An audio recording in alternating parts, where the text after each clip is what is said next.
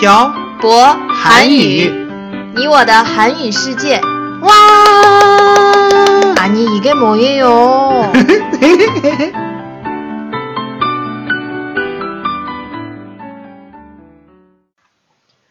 안녕하세요. 빡빡 한국어의 셔보 쌤이에요. 안녕하세요, 여러분. 빡빡 한국어의 연동쌤입니다. 연돈쌤, 네. 이번 내용은 춘절이 끝나고 처음으로 올리는 거죠? 네. 다시 한번 음, 청취자 여러분께 새해 인사 드릴까요? 네. 여러분 새해 복 많이 받으세요. 여러분 2018년 새해 복 많이 받으시고 건강하시고 돈도 많이 음. 버시고 하시는 일 다 잘 되시길 바랄게요. 음, 연돈쌤 춘절 전에 저한테 목표가 없어서 아. 아무것도 하기 싫다고 했었는데 지금은 어떠세요? 음, 그때를 돌이켜보면 제가 봐도 제가 너무 한심해서 새로운 목- 목표를 세웠어요. 어떤 목표예요?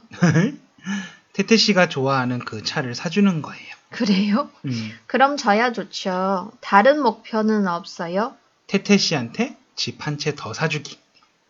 왜 전부 다 저한테 사주는 거예요? 태태 씨가 좋으면 저도 좋으니까요. 또, 또 청취자분들이 뭐라고 하시겠네요. 괜찮아요. 태태 씨가 좋다면. 지금 연돈쌤이 이러는 거 별로 좋지 않아요. 그러니까 그만하세요. 네, 알겠습니다. 태태 씨. 오늘은 시작부터 목표에 대해서 얘기를 했네요. 여러분도 눈치 채셨겠지만 오늘은 새해를 맞아 목표를 주제로 이야기해 보도록 할게요. 네. 새해가 되면 사람들은 새해 목표를 세우잖아요. 음, 그렇죠. 연돈쌤은 어떤 목표를 세웠어요? 전 적어도 세 달에 한 번씩 집에 가는 거예요. 왜요? 동생이 군대에 가서 부모님이 쓸쓸해 하실까 봐요. 왜 갑자기 효자인 척해요? 평소에 전화도 안 나면서? 저희 집은 무소식이 희소식이에요. 그래요. 그러다 치고 그리고 또 어떤 목표를 세웠어요? 더 건강해지고 논문 준비도 잘하고 일도 열심히 하는 걸 올해 목표로 정했어요. 담배는 안 끊어요? 아, 담배도 끊어야죠. 음, 그럼 태태 씨는요? 제 새해 목표는 영어도 배우고 음. 한국어도 더 열심히 공부하고 음. 연돈쌤의 목표랑 똑같이 운동하는 거예요. 음, 저도 영어를 배워야 할 것 같은데 우리 같이 배울까요? 아니요. 저 흠. 연돈쌤이랑 같이 배우면 부끄러워서 안 돼요. 아니 뭐가 부끄러워요. 몰라요. 딴 얘기하지 말고 계속 얘기해요. 네, 그래요. 음, 한국 사람들은 보통 어떤 새해 목표를 세워요? 비슷하지 않을까요? 살 빼기, 금연하기. 음, 고등학생들은 공부 열심히 해서 자기가 원하는 대학에 가기. 대학생들은 보통 자격증 공부하기.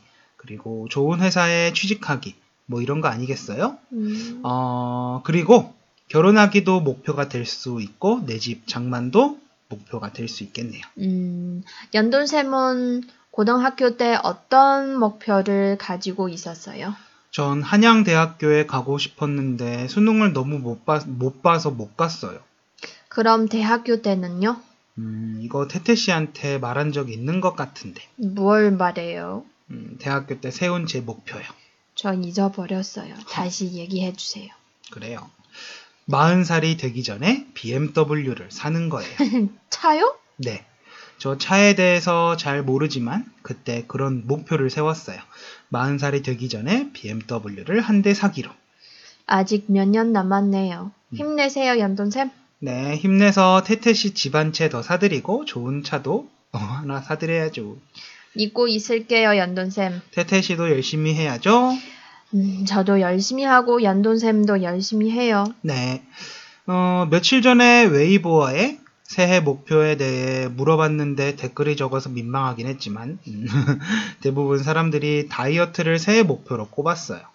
근데 새해 목표를 지키는 사람이 얼마나 될까요? 글쎄요. 제 생각에는 새해에 세운 목표 중 50%만 달성해도 성공한 거라고 생각해요. 왜요?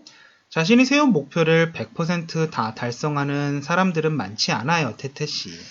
전 올해 세운 목표를 다 달성할 거예요. 지켜봐 주세요. 뭐 태태 씨가 그렇다면 제가 잘 지켜볼게요. 연돈샘은 보통 목표를 세운 후에 목표를 달성하기 위해서 어떤 노력을 하세요? 노력이라기보다는 저, 저는 목표를 위해서 장기적으로 해야 할 일과 단기적으로 해야 할 일을 나누어서 실천하도록 노력해요. 저랑 좀 다르네요. 음, 보통 남자들은 저처럼 하고 여자들은 단기적으로 해야 할 일부터 세운 후에 장기적으로 해야 할 일을 생각한다고 하네요. 말이 너무 어려워요. 예를 들어서 설명해 주세요. 음, 예를 들어 설명하면 남자들은 5개월에 10kg를 빼야 한다고 하면 1kg에 어, 1, 개월에뭐 한 달에 2kg씩 빼야 하잖아요. 음, 그럼 일주일에 몇 번 운동을 하고 한 번 운동할 때 몇 분씩 할지 결정을 한다는 거예요. 음, 그럼 여자들은요? 여자들은 보통 일주일에 몇 번 운동을 할지 정한 후에 한 달에 몇 킬로를 뺄지 결정하고 5개월에 몇 킬로를 뺄지 결정한다고 하네요. 그런 게 어디 있어요? 저도 인터넷 기사에서 본 거예요. 그러니까 저한테 너무 뭐라고 하지 마세요. 음, 뭐로 가도 서울로만 가라는 한국 속담이 있듯이 어떤 방법을 쓰던 자신이 세운 목표를 이루는 게 가장 중요한 것 같아요. 뭐로 가도 서울로만 가라는 게 무슨 말이에요? 어떤 길로 가던 간에 서울로만 가라는 뜻이에요. 아, 음, 방법보다는 결과가 더 중요하다는 뜻인가요? 그렇죠. 근데 그 방법이 불법적인 방법은 안 되는 거겠죠? 네. 불법은 나쁜 거니까요. 아, 참, 저 올해 목표가 하나 더 있어요. 뭐예요? 음, 여권이, 어, 제 여권이 9월에 만료가 돼서 여권을 재발급 받아야 해요. 그래서요? 재발급 받기 전에 10년 전 몸무게로 돌아가는 거예요. 그럼 대체로 몇 킬로를 빼야 하는 거예요? 어마어마하게 빼야 하죠. 연돈샘 새해 목표를 다 달성하려면 올해도 바쁘시겠네요. 아이고, 바쁘게 사는 게 좋죠. 연돈샘이 세운 목표들을 꼭 음. 이루시길 바랄게요. 네, 여러분이 세우신 목표도 꼭 이루시길 바랄게요. 그럼 연돈샘 이제 빨리 가서 세운 목표를 달성하러 가요. 네, 빨리 가서 살을 빼야겠어요. 살 빼는 거밖에 생각 안 해요? 음, 지금 당장 할 수 있는 게 이것밖에 없는데 어떻게 해요? 그래요. 그럼 빨리 가서 살 빼세요. 그래요. 그럼 오늘 내용은 여기까지 할게요. 오늘은 목표에 대한 내용을 주제로 이야기를 나누어 봤습니다. 아까도 얘기했듯이 새해가 되면 사람들은 새해 목표를 세우죠. 이직하기, 좋은 회사에 취직하기, 공부 열심히 하기, 연애하기, 결혼하기, 음. 임신하기, 집을 사기, 차를 사기 등등 말이죠. 여러분이 세운 새해 목표는 무엇인가요? 오늘은 여러분이 세우신 새해 목표를 댓글에 남겨주세요. 오늘도 저희가 녹화한 내용이 여러분의 한국어 공부에 도움이 되었으면 하고 오늘 내용은 여기까지 하겠습니다. 지금까지 빡빡 한국어의 샤보쌤과 운동쌤이었습니다. 들어주신 분들 감사합니다. 다음에 봐요. 안녕. 안녕.